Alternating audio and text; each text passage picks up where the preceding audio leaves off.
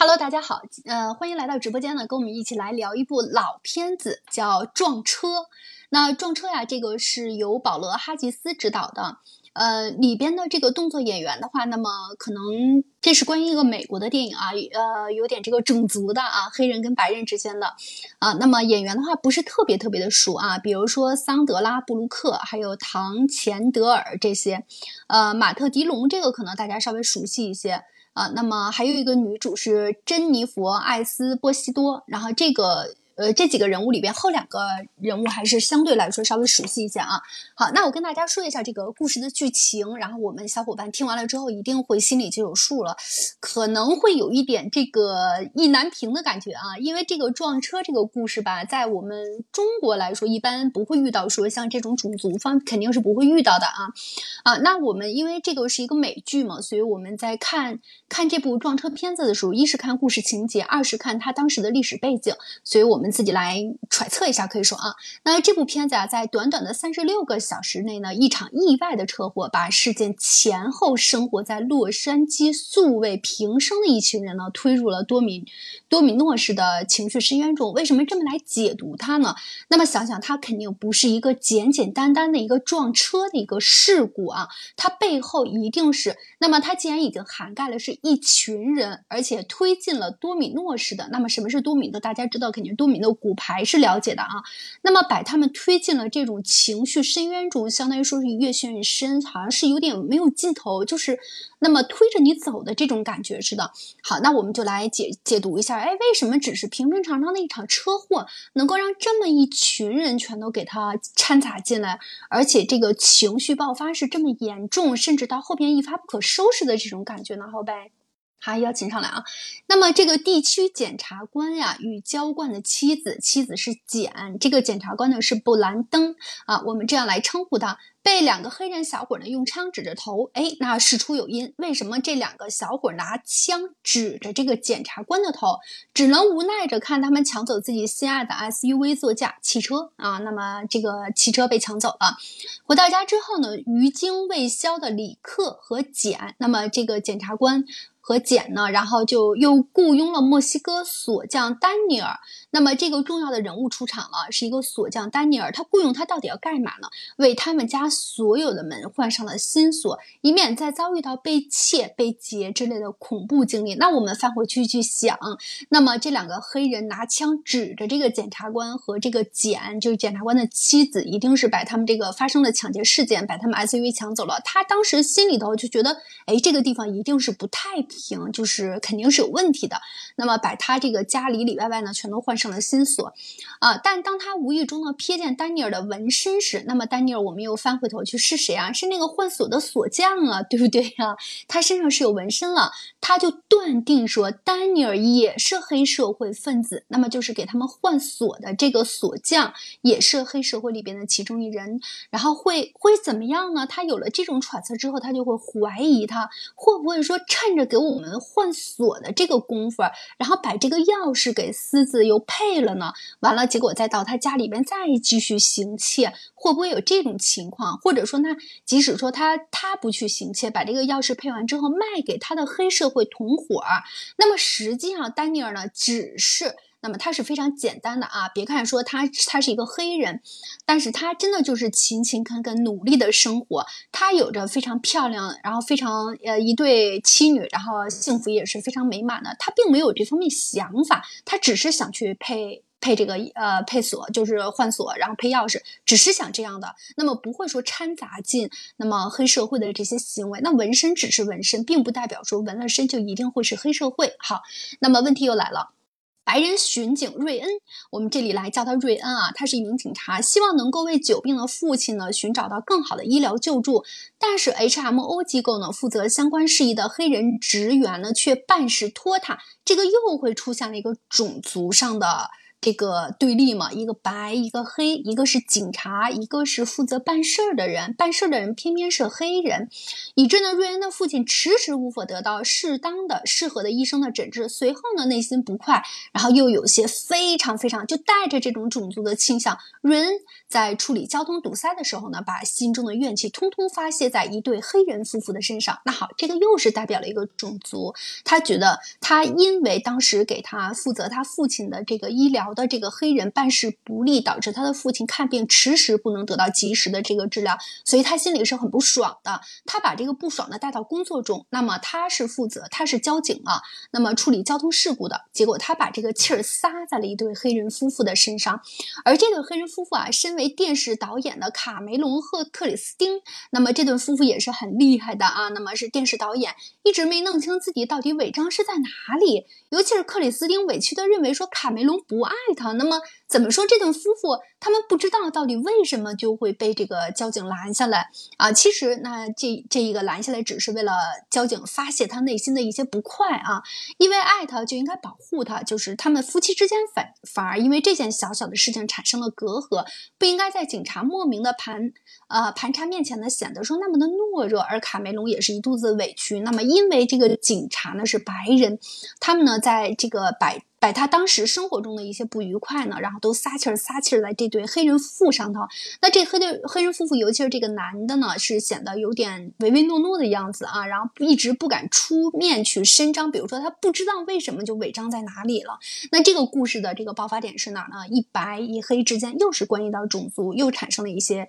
以歧义，就是各种的这个意难平啊。然后结果，那么就是这个黑人心里很不爽的。黑人刑警呢是。格拉罕。格拉罕姆家中呢有一个瘾君子的妈妈和一个窃车贼的弟弟，家里凡事不断的。他近日又接到一个探手的山药，负责调查一起排人警察枪击黑人警察的案件。那么故事展现出来，这个这个电影展现出来三个故事呢，基本都是围绕着黑人和白人那么之间的种族或者说之间一系列的矛盾。那我们把这个矛盾呢，可以归结为说他们之间有这个种族歧视，然后导致的就不能按照正常的或者说按照公平的方式去解决。啊，那么关于这个种族这一块的话，就是怎么说，这不是一天两天的事情了。那么怎么说，很很可以说是一直就是遗传下来的，就是这样。那么黑人多多少少会受到一些这个歧视的。那么无论他们从事什么类型的工作，即使说他们已经做到了。比较重要的一些职位，但是他们在面对这种种族的事情的话，那么他们还是一己之力是没有办法给摆平的。所以针对这个电影的话，我们展现出来是什么呢？就是嗯，社会的不公也可以说，但这个是长久以来形成的一种模式。我们一起来讨论一下啊，这个电视电影没有什么特别难的看点，就是很平常的一个撞车事件引发出来的。我们可以一起来聊一聊，就是关于这样的事情，你有什么看法？好吧？这部电影其实刚刚悠悠有帮咱们拆解一下一下啊，它其实是在二零零四年上映的，它在多伦多电影节上上映的，而且是一举夺得了第七十八届奥斯卡最佳影片、还有最佳原创剧本、最佳剪辑三项大奖。它当时打败了《断背山》，李安的《断背山》，我不知道大家有没有看过啊？就是它本身啊是一部以小博大的优秀的电影作品，它的导演是保罗哈吉斯。他呃，就是通过我刚刚说的哈，夺夺得了这个奥斯卡的这几项大奖，大家就应该能知道这部作品是非常非常经典、非常精彩的啊。它本身是讲了三十六个小时之内洛杉矶发生的一系列的像做多米诺骨牌效应一样的生活故事的组合。它可能每个故事的表面是分散的或者是不相干的，但是。但是，就是电影与片名当中的重要元素是紧密相关的，那就是撞车。它可能说啊，呃，整个的是揭示了现代城市生活当中的个人的混乱跟焦虑。但是呢，它也反映了美国的社会问题，就像刚刚帮咱们那个悠悠拆解的说的，就是其实就是社会之间的人际关系，包括种族的歧视。那撞车这个词。不仅是指的电影情节的开始跟结束分别有一次撞车，它其实还还暗示了种族群体之间的冲突。那导演呢就用非常巧妙的电影语言，就深刻分析美国社会阶层与种族关系的，就是这些纷繁复杂的关系和问题。那即使说是在今天的美国的社会阶层，种族歧视问题是依然存在的。那其实怎么说呢？就是我对这部电影的印象特别的深刻，因为呃，零四年的片子，我应该是在二零一一年的时候在课堂上看的。当时印象特别深刻的就是它所有的事件都可以看似没有联系，但是都可以串成一条线，或者是画成一个圆。它每一个的，就是它巧妙就巧妙在。它刚开始的是撞车，它最后其实也出现了撞车，它本身就是首尾呼应的那那种一种叙事的结构，再加上中间穿插了很多的事件、很多的呃事情、很多的故事，那就整个的就就像是画成了一个圆一样的。所以我就觉得一开始的时候，可能就是看外国电影啊，就是首先呃，它我看的是原音的那种啊。呃，有字幕，因为只听英语的话，我肯定是听不懂的啊，本身就是一个英语渣。然后呃，边看电影，然后边看字幕，本身就很忙。然后刚开始看的时候，确实有点迷糊，但是到最后，尤其是到最后的时候，就就从它的首尾呼应，然后慢慢的随着故事一步一步的推进，我会发现，哎，这个故事它不是就是这一个点或者是某个场景，它不是无意的出现的，都是精心设计过的。然后就每一个点的话，它就是都跟某一这个场景会跟另一个场景呼应起来，我就觉得这个非常非常的巧妙，所以我对这这部电影的印象是非常非常深刻的。那再说回说就是呃那个这这部电影本身啊，呃除了这些啊，再说到就是它本身电影就是围绕着美国的各族人民的生存状况所展开的。那洛杉矶街区以洛杉矶的街区为背景。描绘了一系列的相互关联的事件，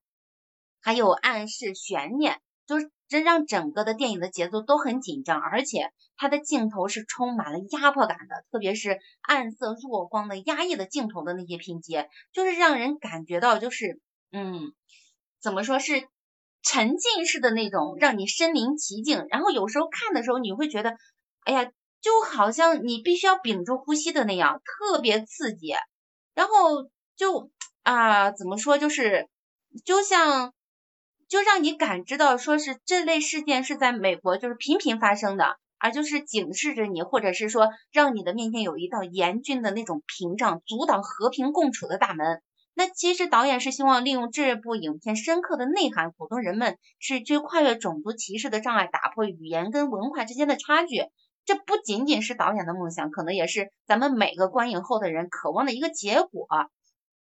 那就是在说，就是整个的，呃，我刚刚有说它这个本身啊，就是就像一个循环一样，就像一个圈儿一样。它这个撞车是使用了与传统的好莱坞电影完全不同的叙事方式，就是多条主线交错。它这个结构看起来好像真的很乱，一开始我确实很乱啊，但是它就是。它其实就像是一个纵横交错的十字路口，去玩各个方向的不同人跟事儿，然后给观众带来一种全新的审美的体验。那就是，但是它最后殊途同归，就会汇聚到一个点，就像刚刚咱们说的啊，关于种族歧视，关于啊这些多方文化的一个交织等等的，它就是更好的突出了这个事件的隐喻跟讽刺的意味。虽然说就是它又会有很多很多。特写还有近景镜头，让整个的画面充满了压抑感，但是这恰恰是突出了咱那就是这个影片当中事件的隐喻跟讽刺意味。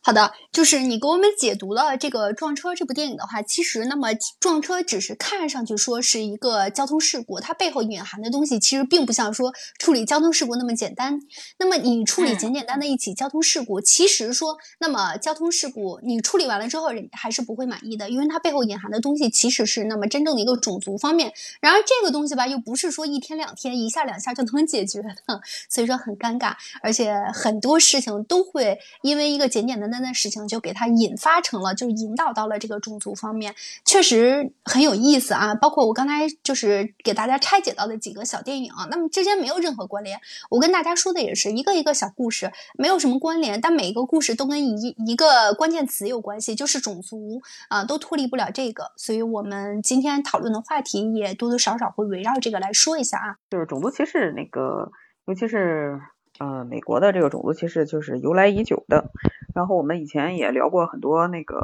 电影，都是关于他描写这个种族歧视的。呃，然后黑人和白人之间的这个矛盾吧，是就比较的那个什么，比较的深。因为从历史的这个观点上来说的话，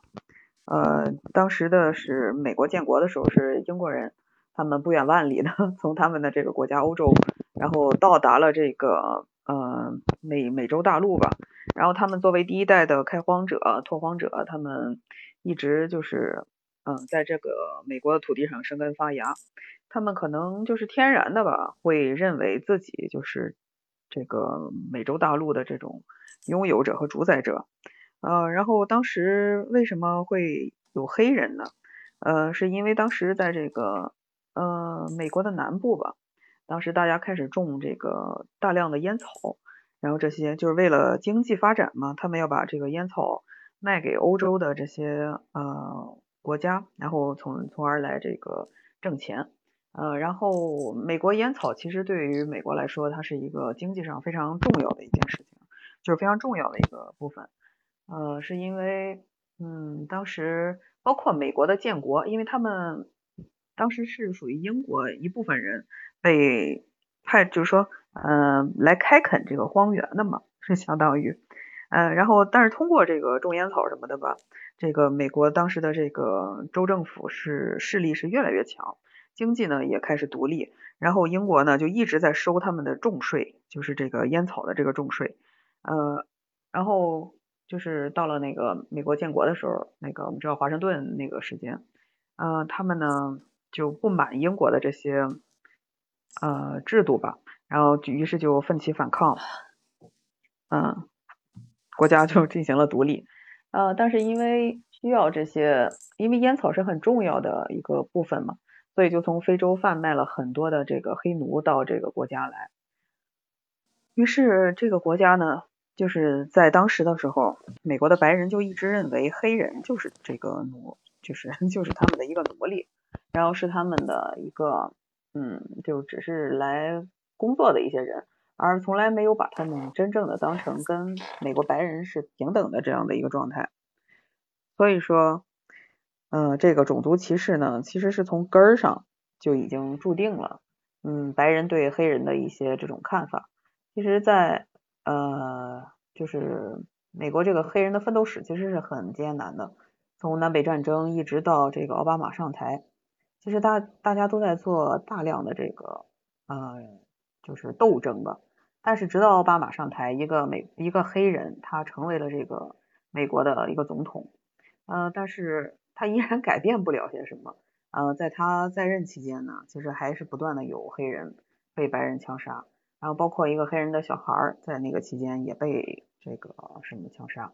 呃，所以说呢，美国在美国黑人在美国的这个国家的地位啊，其实是比较低下的，然后也没太有人把他们当成重要的人来看待，只有他们自己，然后可能结成一个团体，然后去努力的这个，嗯，就说努力的去为自己争取一些权益什么的。嗯，所以由于长期他们这种政治环境呢，有生态环境也不是很好，所以造成了很多很多的这个问题。呃，然后呢，也是看到了有很多的这个电影或者导演，其实也一直在拿这个种族问题来做这个文章，然后一直在就是通过电影的方式来叙述，但是可能嗯这个方面还是比较薄弱一些的吧，可能我们还是。需要拭目以待，看看后面他们黑人就是还能为自己做出什么样的努力吧。关于这个种族歧视这个问题啊，在这个呃漂亮国也是由来已久的。那么之前呃出现过那个黑人被被白人警察跪杀那个事情，这可是现实生活中上演的，对吧？那最后怎么处理的呀？那引发了多大规模的？这个黑人的这个呃游行啊，这个这个问题啊，我觉得他这个导演啊，可能就是想借着嗯这个影片，让嗯咱们就是去更多的去这个思考这个问题，嗯，就是现在已经到了这么这么这个发达的现在哈，呃，还能出现这个黑人和白人之间这个种族歧视这个问题，还是，呃，导演可能也是希望通过，嗯，这个电影能让人们更深刻去反反映这个问题。但是我觉得这个问题不是说这个几百年甚至上千年都。嗯，都已经形成了这这种传统的观念，就像艾雅刚才说的，这个黑人在在那个漂亮国啊，他们的身份地位是非常的低下的，啊，就像黑人总统上台，也并没有就是说很好的去解决这个问题，所以说这我觉得就像嗯人们的一个美好的愿望一样，想要真正得到解决，还是需要。啊，这个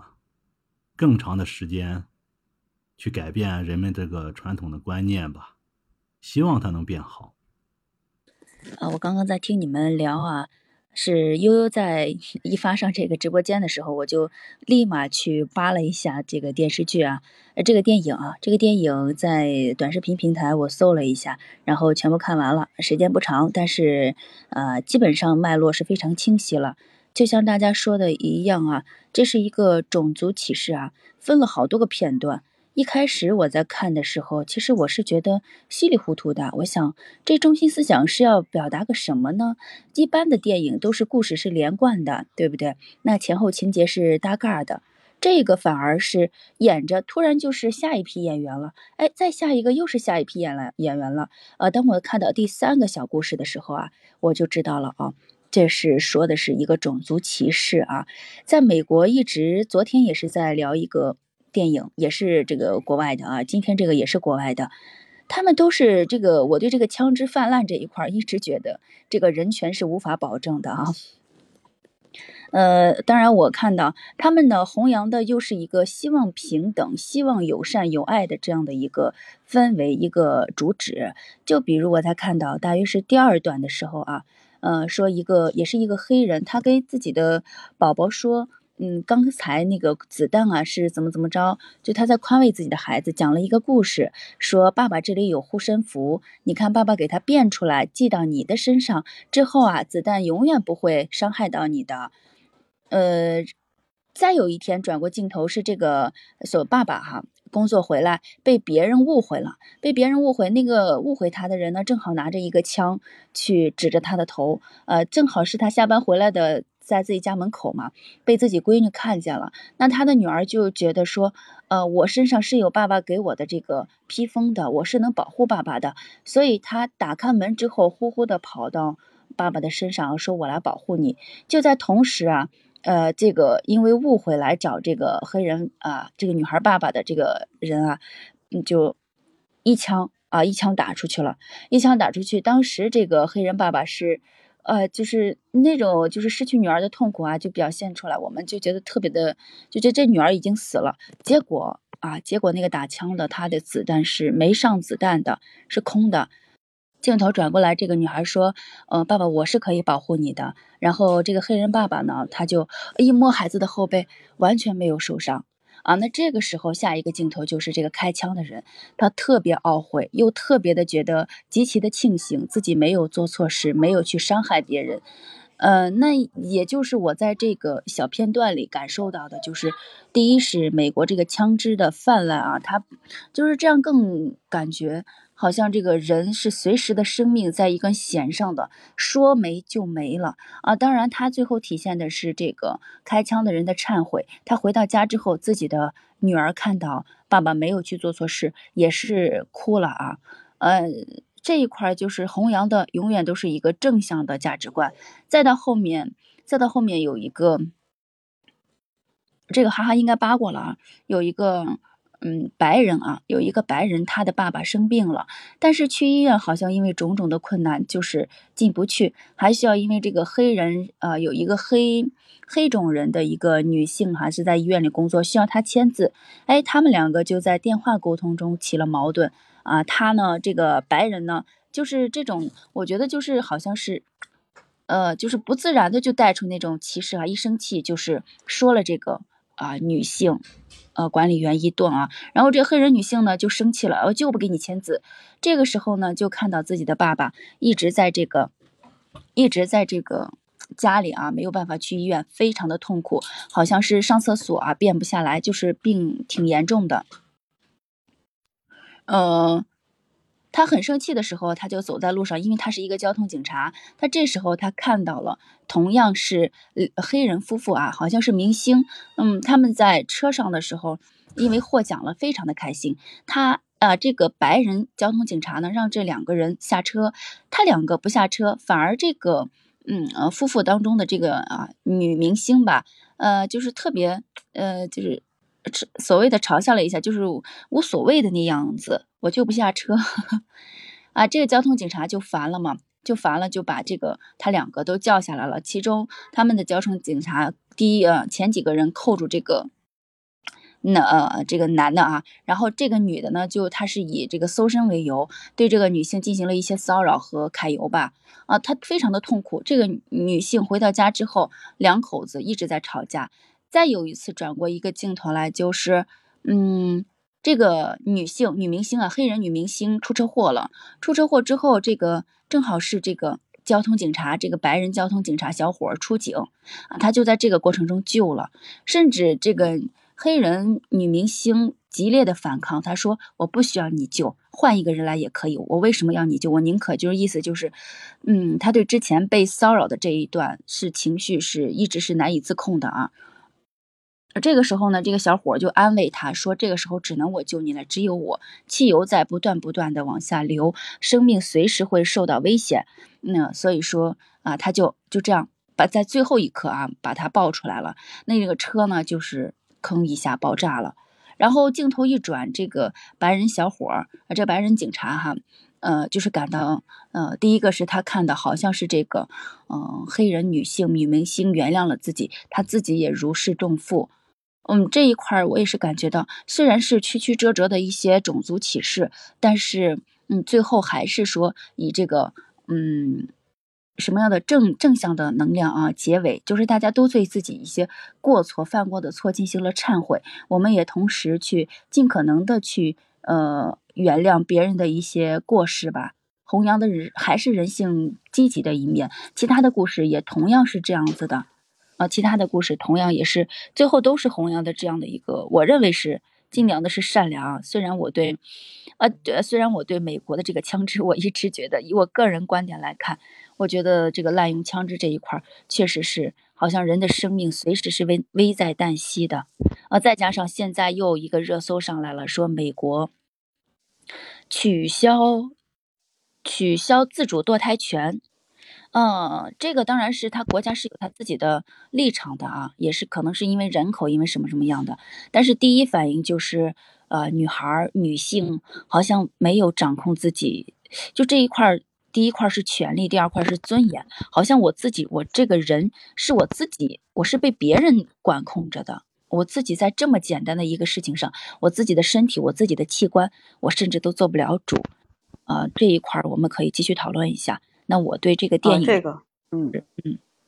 正好正好，葫芦就是你说到这个地方哈，我就马上想开麦说一下，就是第一个你说的这个枪支泛滥的这个问题，就是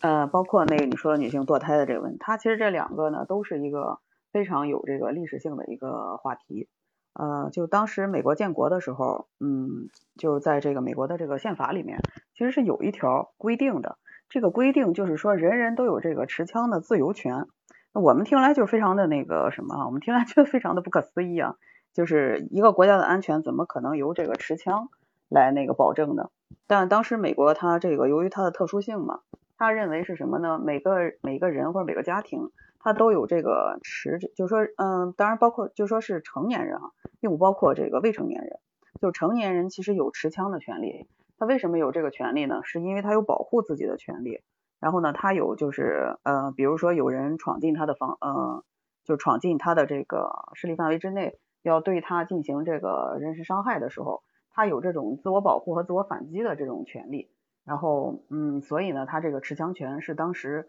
被写进了宪法里面，并且得到了就是所有的这个人的同意的。嗯，但是就这个问题呢？是因为后面发展的确实是非常混乱啊，因为我们知道你这个枪支泛滥的情况之下，没有人能保证谁是真的是呃正义的，或者这谁真的是这个呃不正义的，所以说呢，就引发了很多恶性的事件，然后也包括很多的呃非常不幸的事件，尤其包括美国校园很多暴力、校园枪击案什么的，这些我们都能听到，而且这个因为它就是因为美国它这个呃。一些一些原因吧，就是有很多的未成年人，他其实是可以通过非法的渠道拿到枪的，嗯，所以但是又由于他们这个价值观并不成熟嘛，就引发了很多恶性事件。然后这个事件呢，其实是在奥巴马时期的时候，他有提出来过，说要废除这个就是持枪权的这个问题，但是呢，遭到了美国白人的这个强烈的反对。你想，这个其实又引到这个种族歧视的问题了。就所有的美国白人呢，他都都很反对说一个黑人总统，然后来剥夺他们一个历史上的这个权利，所以呢就引发了很大的争议。之后呢，到他呃到奥巴马下台，到特朗普上台之后呢，这个权益就完全就不存，就是说这个争议就完全不存在了，因为特朗普他本身就是一个白人的，就是呃类似于贵族一类的，所以呢他对他这个权利就是捍卫的是更加的坚定。呃，然后就说到你说的这个堕胎的这个问题了。堕胎的这个问题是牵扯到宗教的问题，是因为美国当时来到这个美洲大陆上的这些人呢，他们其实当时是欧洲的一些新教徒。呃，新教徒是什么意思呢？是欧洲其实是有那个基督教历史的。然后基督教呢，它嗯，就一开始大家都是在罗马叫叫基督教。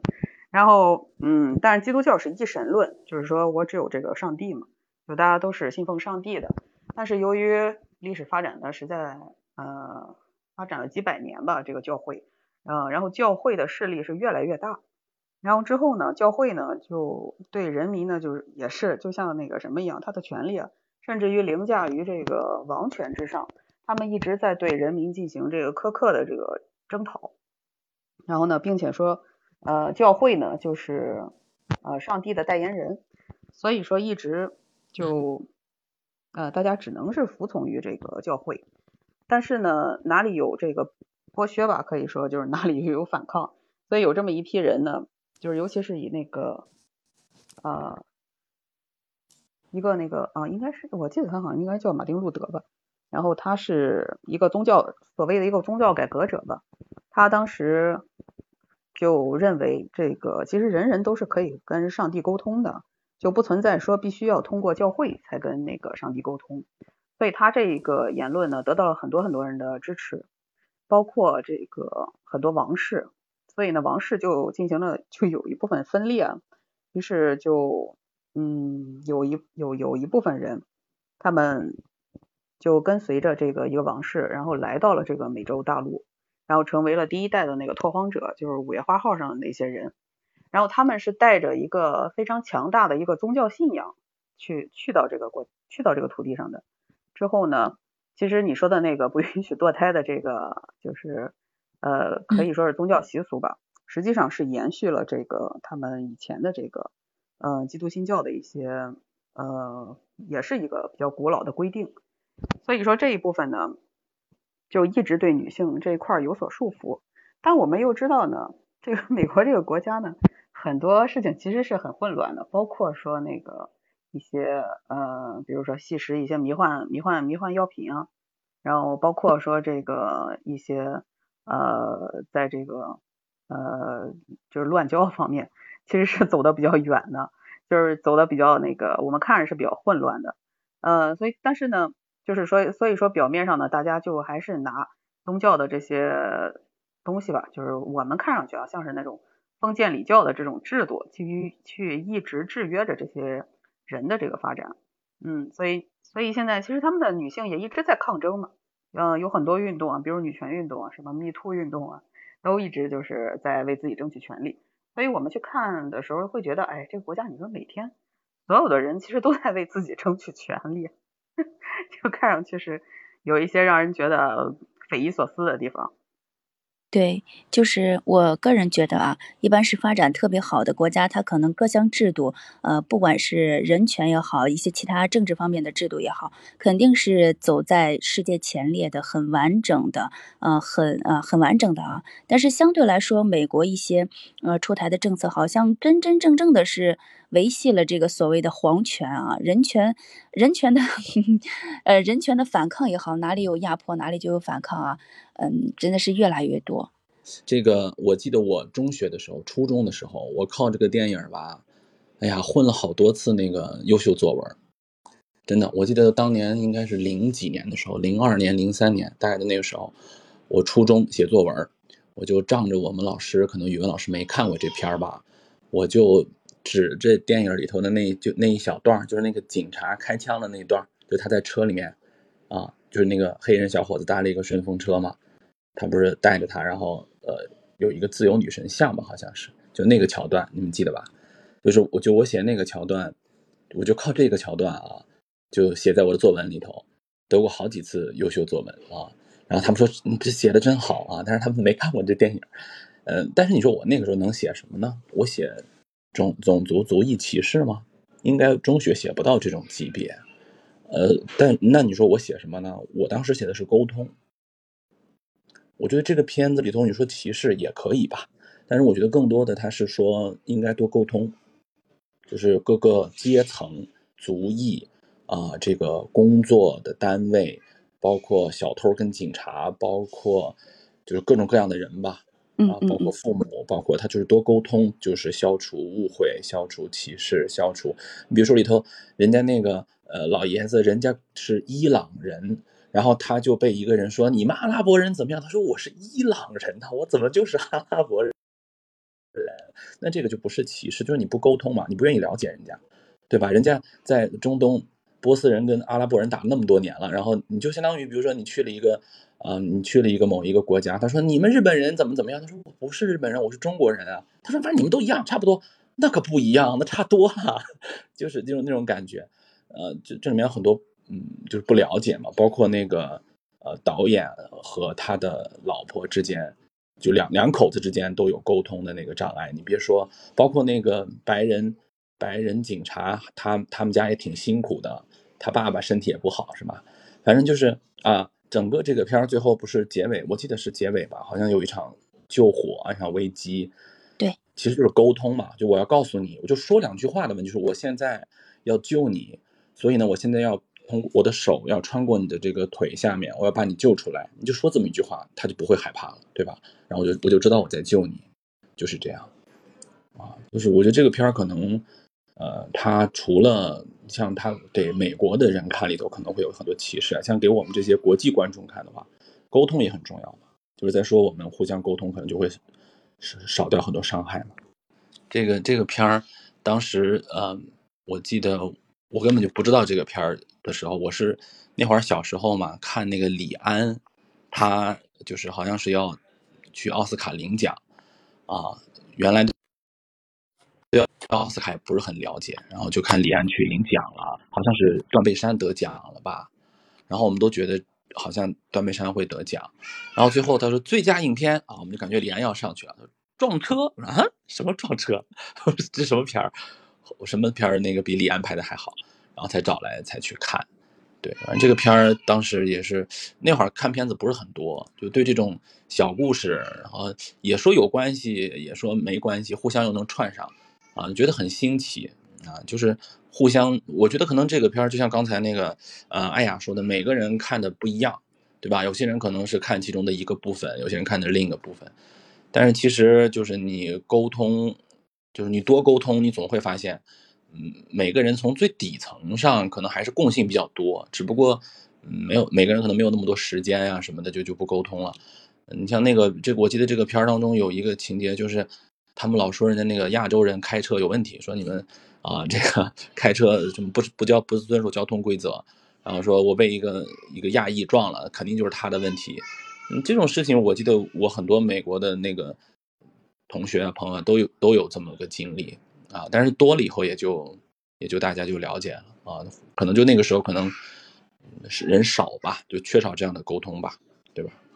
对，我觉得张老师说的这个点啊，特别适合我们，呃，我们中国人去看的那个点，其实很正能量的。如果多一些沟通，人和人之间多一些沟通，会少一些误会。那种族和种族之间，国家和国家之间都多一些啊，就多一些所谓的沟通也好，不同层面的去沟通啊，那是不是我们就战争没有了，死亡没有了，那各方面误会都消除了，那世界就和平了？呃，可能这个撞车真的是不同的人会。呃，感受出不同的故事，引发不同的论点啊。嗯，那非常感谢麦上的几位嘉宾呢，跟我们一起来聊《撞车》这个电影。这个电影其实看上去很简单，一个一个小故事串在一起，那么是一个美剧。我们就是在谈到美剧的时候，尤其是在涉及到那么故事情节相对来说简单一点，那么想想它背后应该会隐藏的东西会更多一些。比如说，就像我们这部电影涉及到的就是种族歧视。那么刚才我们利用一个多小时的时间呢，也一起来阐述了一遍。那么你对于这个种族歧视，或者说对于那么美？我的这个一系列的这些就是关于说这个种族，然后这个呃的行为，那么你有一些什么样的看法？虽然说这些行为的话，跟我们这个中国来说一。基本上是不存在的啊。那么刚才也有小伙伴说，在中国我们其实生活还是非常和谐的。那么对于种族歧视这个行为的话，我们自古就基本上不太存在这些。虽然说我们是由五十六民族组成的吧，哈啊，但大家的目标都是一样的，啊，所以我们也展开了一起来讨论了。那么这个问题的话，种族歧视问题不是一天两天能解决，也不是我们今天。那么就是一个电影或者两个电影能够说搞定的事情，就像奥巴马这个上任了之后，他依然没有说把这件事情那么给彻底的解决掉，是不是？虽然说他也是一个黑人吧，那更多的我们这个在节目中就。我们也没有那么高的身份啊，也就聊也是去聊，所以更深的东西我们在节目中不去阐述它。那么针对这个电影的话，我们知道它是一个什么意思，然后电影带带给我们背后的一些故事以及它的这个隐喻是什么，我们能清楚就好了啊。那么欢迎大家呢，就是经常来我们呃大熊摄影的直播间，我们一起来聊这个电影。每天中午十二点或者是晚上七点半呢，那么都会有一场这个直播，会给大家聊电影或者是。电影以外的一些周边新闻，还有呢热点话题，这些我们都会聊到的。所以喜欢的小伙伴呢，经常来我们直播间来逛一逛，来玩一玩，然后跟我们一起来聊一聊，好吧？那我们今天的这个撞车这个电影呢，杂谈就到这里。呃，如果没有聊到的地方呢，小伙伴可以在评论区里留言。那么，如果要是觉得有什么一些非常好的电影，希望我们来展开聊呢，也可以留言告诉我们，我们会第一时间回复的，好吧？那期待大家持续关注我们，我们。明天见，好吧。